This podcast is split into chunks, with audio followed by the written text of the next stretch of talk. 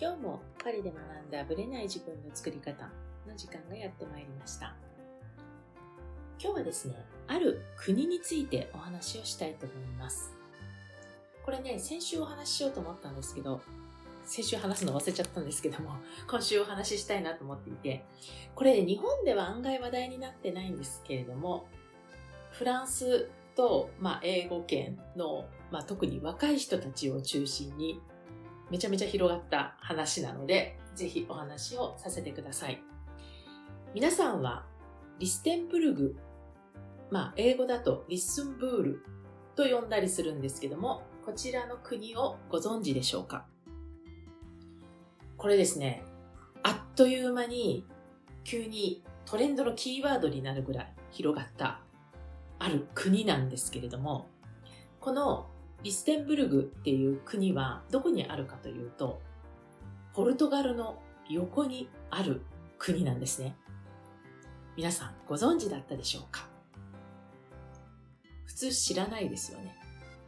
なぜかというと、これは架空の国だからなんですよ。これはですね、あるフランス人がきっかけでね、作ったんですけども、架空の国をね、スペインとポルトガルがあるじゃないですか、ヨーロッパ。そこにくっつくような形に、リステンブルグという国があるということを、冗談でツイッターに流したんですよ。で、リステンブルグってこういう国だよとか、リステンブルグは、例えば英語とフランス語とスペイン語かな？なんかこう3カ国が公用語だよとか、地理的なもの、首都の名前とかだんだんやってるうちに、みんながその悪ノリに乗っかってしまったみたいな。で、トレンド入りしたという国なんですね。これね、ちょうど11月の頭ぐらいの話じゃないかなと思います。で、このリステンブルグを、まあ、作った人は実はフランス人の若者なんですけども、まあ、自分の YouTube でも上がってるんですけどね、新聞社のインタビューに答えてる形で自分でこういうきっかけで作ったと。もともとは、まあフランスあるあるなんですけども、アメリカの人というのはヨーロッパの地理に詳しくないと。で、どこに何があるかも案外分かってない人が多いと。まあそういうアメリカ人に向けてのジョークとして、案外こうスペインとかね、このポルトガルの方とかって細かくま見てない人もいるか、まあその辺わかんないんですけど、結構でも大きい国なんですよ。ドカドカとボーンと乗っけてね。リステンブルグという国がありますと。で、最終的にはですね、このリステンブルグっていうのは、リステンブルグのこの歴史であるとか、あともちろん国旗で、最終的には日本大使館まではできちゃってたんですよ。で、例えばパリのオリンピックの公式ツイッターまで悪ノリに乗っかって、こう、リステンブルグが、みたいなのを乗っけてしまっていたという。で、それが、まあ、YouTube とかね、いろんなところで広がっていって、冗談か本気かみんなわからないくらい、ノリに乗っちゃってやっていたということなんですね。で、このリステンブルグっていうのは、まあ、この作った本人はどういうところから作ったかというと、ご本人はリトアニアとリュクセンブルグをくっつけたということなんですね。リトアニアとリュクセンブルグ。で、リステンブルグ。まあ、フランス人が作ったので、まあ一応リステンブルグみたいな感じになってますけど、広がってる間に、まあ英語読みになって、リッスンバーグとかね、リッスンブールとか、なんかそういろいろ名前が変わってったんですね。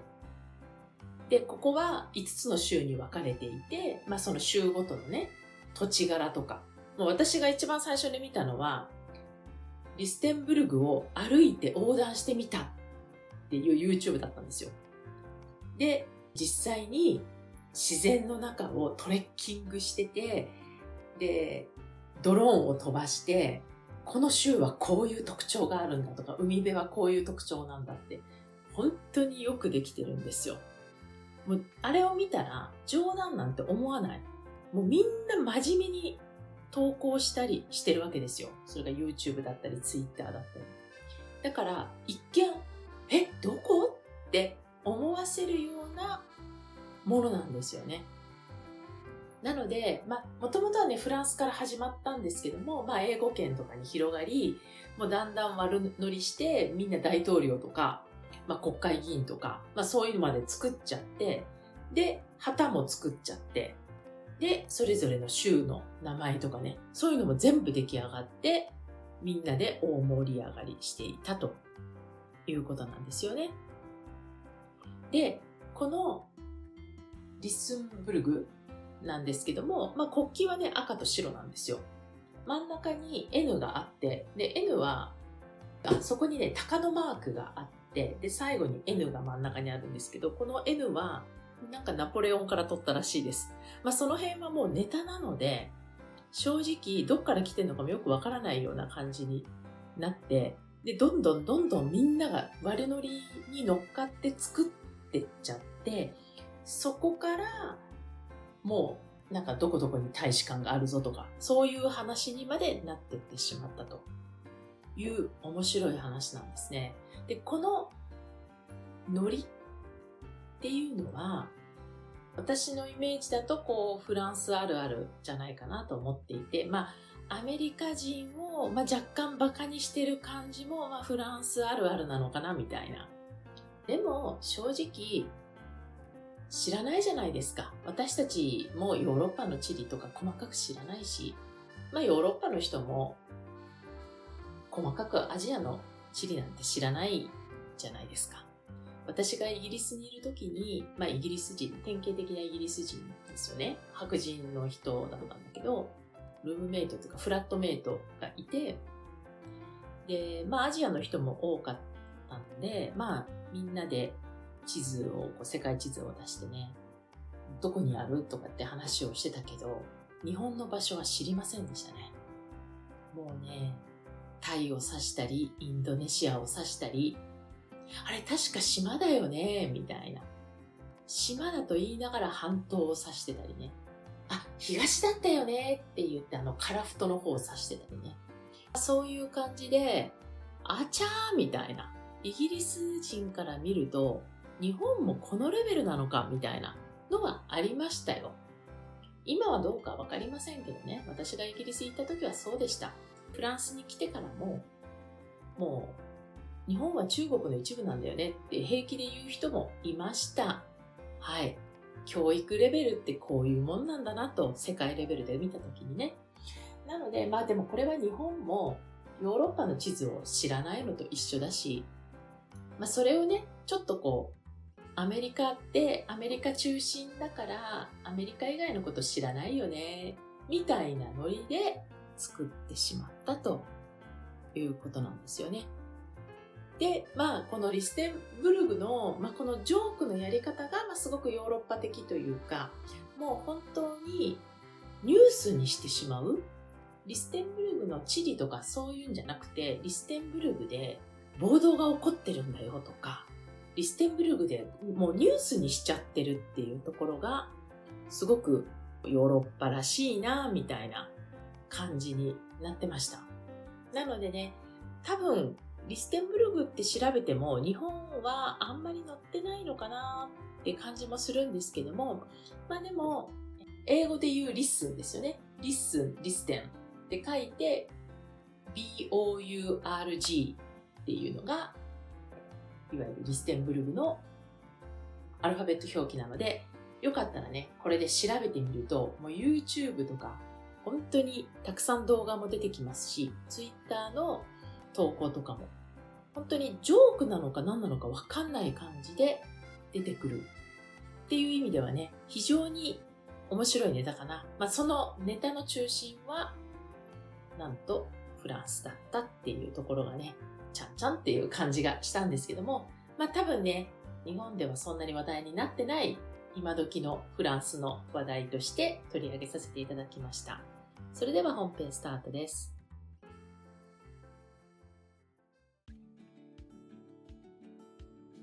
はい、本編です。今日はですね、ちょっと前になるんですけれども、ノート術のね7日間チャレンジっていうのをやったんですね。でその時にいただいた声をご紹介しながら、まあ、その結果が出る人とねそうでない人の違いっていうのを私なりにね考えたことをちょっとお話ししていきたいと思います。このノートのチャレンジというのは10月頃まあ1ヶ月半ぐらい前にね9月かなやったんですね2ヶ月前ぐらいにやったんですけれどもまあノート術を受けたことがある人だろうが全く受けたことがない人だろうが関係なく受けられる7日間のチャレンジというものでした。まあ、正直ですね、ノート術を受けたことがある人にも大満足のものじゃないかなと思います。まあ、実際にそういう声もいただいてますしね。なぜかというと、ノート術ってすごくシンプルで分かりやすく説明してるんですけれども、まあ、その前提になる考え方とか、まあ、そういうのをね結構細かく細かくやったんですよなのでノートを受けたけれどもなかなか実践できていなかったとかね続いていなかったとか分かったつもりになっていたけど実は分かってなかったんだみたいな感想をね結構いただいたんですよ。まあノートを受けた人に関しては。で、実際にね、ノート術の講師になっている方も、そういう声をいただいてるくらいなので、どんなレイヤーっていうんですかね、その層、視線、視点、視座で聞くかによって、全く気づきが変わってくるチャレンジだったと思います。まあ、これはね、私にとっても本当にチャレンジングな内容で、もう私も目いっぱい120%を出したチャレンジだったと思うんですね。で、実際にはですね、まあ、皆さん本当にアウトプットしてくださって、177、8名ぐらいのね、大所帯だったんですけども、まあ、実際課題を出して、まあ、実際ノートに書いたものをアップしてみてくださいとかね。結構恥ずかしいじゃないですか。ある意味ね。でそういうのをね、アップして、まあそういう意味ではね、いわゆる閉鎖的なグループではあるんですけれども自分のことをそれも全く知らない人にシェアをするってかなり勇気があると思うんですね。でみんなそこが不安だったっていう話と、まあ、7日間ね続けられるかっていうそこにね不安を抱えている方がまあ多かったんですけども実際はですねやっぱり課題をやってで実際にみんなのフィードバックを受けてっていうやり取りがあったから続けられたっていう方がほぼ全員だったんですね。まあこれ特に全部参加されたっていう方に関して言えばやっぱりですね人のノートって見る機会ないじゃないですか。で、いい悪いではないんですよ。そのだからといってそこにジャッジをするわけでもなく例えばそこに出てくる数字がいい悪いとかっていうのもなくただその人の書き方とかね視点とか気づきとかそういったものをシェアすることでやっぱ参考になるじゃないですか。まあ、人のノートを垣間見れるっていうことも含めてね。で、結果的にはそれによってすごく勉強になって、まあ、積極的にね、さらにさらにっていう感じで課題をやってくださった方も多かったので刺激を受けてで実際に書いてくれるコメントもみんな温かくてねみんなサポーティブっていうかねサポートしてくれる姿勢をすごく出してくれたのででそういう意味で励まされたっていう方がほとんどだったんですねでチャレンジコースということで完走した人にチャレンジ賞っていうのが出るんですけどもそのチャレンジ賞に大きく一歩つながるものとしてね、最後に感想をね、ビデオにね、撮ってもらうっていうのをやったんですね。で、もちろんね、顔を隠したりとかね、声だけでもいいですよっていうパターンもあったんですけど、結果的にね、すごい数の人がビデオで撮ったんですね。で、それもね、ほとんど顔出し。なので、コメントでね、私もちろん名前は知ってるじゃないですか。だけどほら、顔を存じ上げたことがないわけなんですね。だって、グループでも自分の顔を、プロフィールの写真を入れてる人じゃない人もいっぱいいるので、だからご本人の顔を全く私は知らない。向こうは私を知ってるけど、私は相手の方を知らないっていう方が動画で感想を言ってくださって、まあ、いろんな思いをね、伝えてくださって、もう本当に感動して聞いてたわけなんですよ。でやっぱり相手の顔が見えるってことでね、私も、あ、こういう思いでやってくれてたんだ、みたいなことをね、いっぱい感じたんですね。でやっぱりその時にこう皆さんの熱意とかねやってよかったとかねあともっと気軽に考えてたけど結構ガチだったとかね なんかいろんな意見を聞いたしなんかこれをきっかけにまたノートをやってみたいって思ったしなんか今度だったら叶いそうな気がするみたいなねこともたくさん教えてくださったり、まあ、実際にね7日間の間に叶ったっていう人もいたんですよね。で今回その一人一人のね、まあ、感想を読んだり聞いたりしながら叶う人と叶わない人のね違いというかね差っていうものをいろんな角度があるんですけど一つお伝えしたいなと思いました。でこれはですねもう当たり前なんだけれどももうきっと言い古されてる言葉でもあるし言葉にしちゃうとえそれ？みたいな。当たり前すぎるでしょ？みたいな。ところに行っちゃうんですよ。でいろんな思いがあるんだけどもいや結局言葉にするとそこになっちゃうんだよね。っていう感覚なんですね。だから拍子抜けするかなという気もするんですけどもあえてお伝えしていきます。一番はですね何かを思ってそこから動く、まあ、行動するまでのスピードが速い人です。これが一番結果が出ます。で、やっぱりね、もともとの悩みとかそういうのを聞いたり、皆さんの質問をね、見たりしていても感じるんですけど、結構ね、考えてる時間が長いんですよ。で、その前提は考えたら答えが出るっていう発想なんじゃないかと思うんですね。だから考える時間が長ければいい答えが出る。だからもっと考えよう。で、もっと長く考えようっていう発想に行くんじゃないかと思うんですけど、実際はですね、長く考えても短く考えてもほとんどね、出てくる答えはクオリティほとんど変わんないんですねこれって。いい答えが出てくるだろうっていうのは気持ちの持ちようそういうレベルであって案外ね1週間余分に考えたからよりいい結果が出たというわけではないんですね。むしろ1週間のギャップがあるんであれば1週間先に決めて次のアクションを起こしてその間に結果が出て次の検証ができるっていうふうに動いた方が早いって思いました。なので結果的には視点を変えて動いて結果を出すっていうそういう流れを作っていくと早く結果が出ます。で仮に言うとお一人ねすごいパートナーシップをゴールにしてた人がいてでその人がねこの人から付き合ってほしいと言われるみたいなことをゴールにしたんですね、まあ、要は愛されるっていうことをゴールにしてたんですけどもまあどなたかがコメントで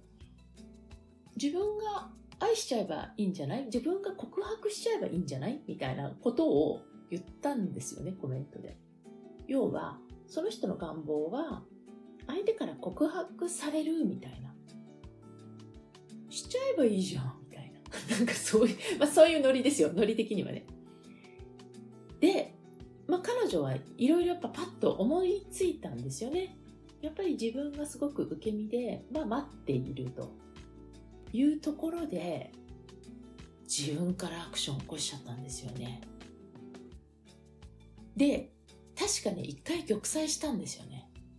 したけど、結果的には付き合うことになったっていうのが、このセブンデイズのイベント中に起こったんですよね。で、多分、ずっと思ってることだったと思うので、書いてたし、まあ多分書いてる内容はセブンデイズの前から一緒だったと思うんですけども、でも結果的に自分がアクションを起こしてやったことでね、自分の見える世界を変えてきてしまったんですよね。本当に最後の最後で、もうこのセブンデイズ終わるよっていうタイミングでね、結果を出してきたっていう感じだったんですね。なので、誰からかのフィードバックって言ってくれるんですよ。私もね、質問に答えたりするので、まあよく言われるんですよ。いい気づきを教えてもらいましたとかね、こういう気づきがありましたとか、これを機にやってみようと思いますとかね。で、正直、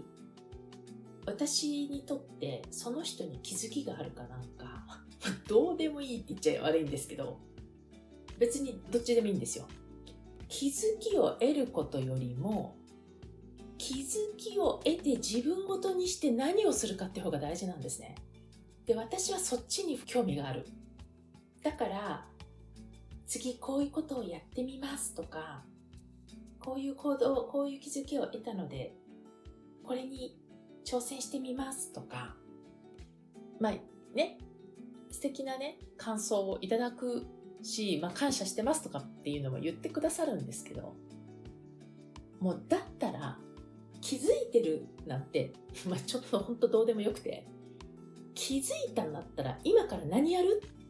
っていう方にフォーカス当ててほしいんですよ。で、ここのスピード感が速い人と、いい話聞けたって終わって、また同じことを繰り返す人では、もう全くスピード感が変わってきちゃうんですね。なので、そういう意味では、ぜひ、今気づけてよかったわとか、楽しくやれてよかったわとか、願望の実現の秘訣を教えてもらって分かった気がします。今回は願望が実現しそうな気がします。ということはすごく嬉しいんですけど、でも私はその先を見ているということなんですね。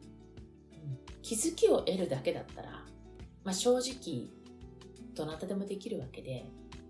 あなたがあなたの人生を変えたいんだったら、その気づきを自分に落とし込んで自分が何をしてっていくかにフォーカスを当てないと、今の同じがリピートされてしまうってことじゃないかなと思うんですね。なので、これはまあ、セブンデイズのそのチャレンジ受けた、受けない関係なくね、やっぱり願望実現とかね、自分のゴールを達成する人とそうでない人の違いで今って本当に情報が多いので気づきだけだったらいくらでもあるんですよ。インプットもいいのもいっぱいあるし。でもその情報が溢れているだけに触っただけでもう分かった気になっちゃうっていうのが、まあ、この情報化社会の中の怖いところでそこをどうしていくかっていうのがその成長する人とそうでない人結果を出す人とそうでない人の差を作っていくのかなっていうことを、まあ、皆さんのねビデオを見ながら改めて実感しました。はい。まあこのね7日間チャレンジはまたやっていきますのでもしご興味のある方は注意深くね見ていただいて、まあ、私のメルマガとかね発信の中で多分お知らせはしていくだろうと思いますのでよかったら興味のある方は是非参加してみてください。ということで、また次回お会いしましょう。ありがとうございました。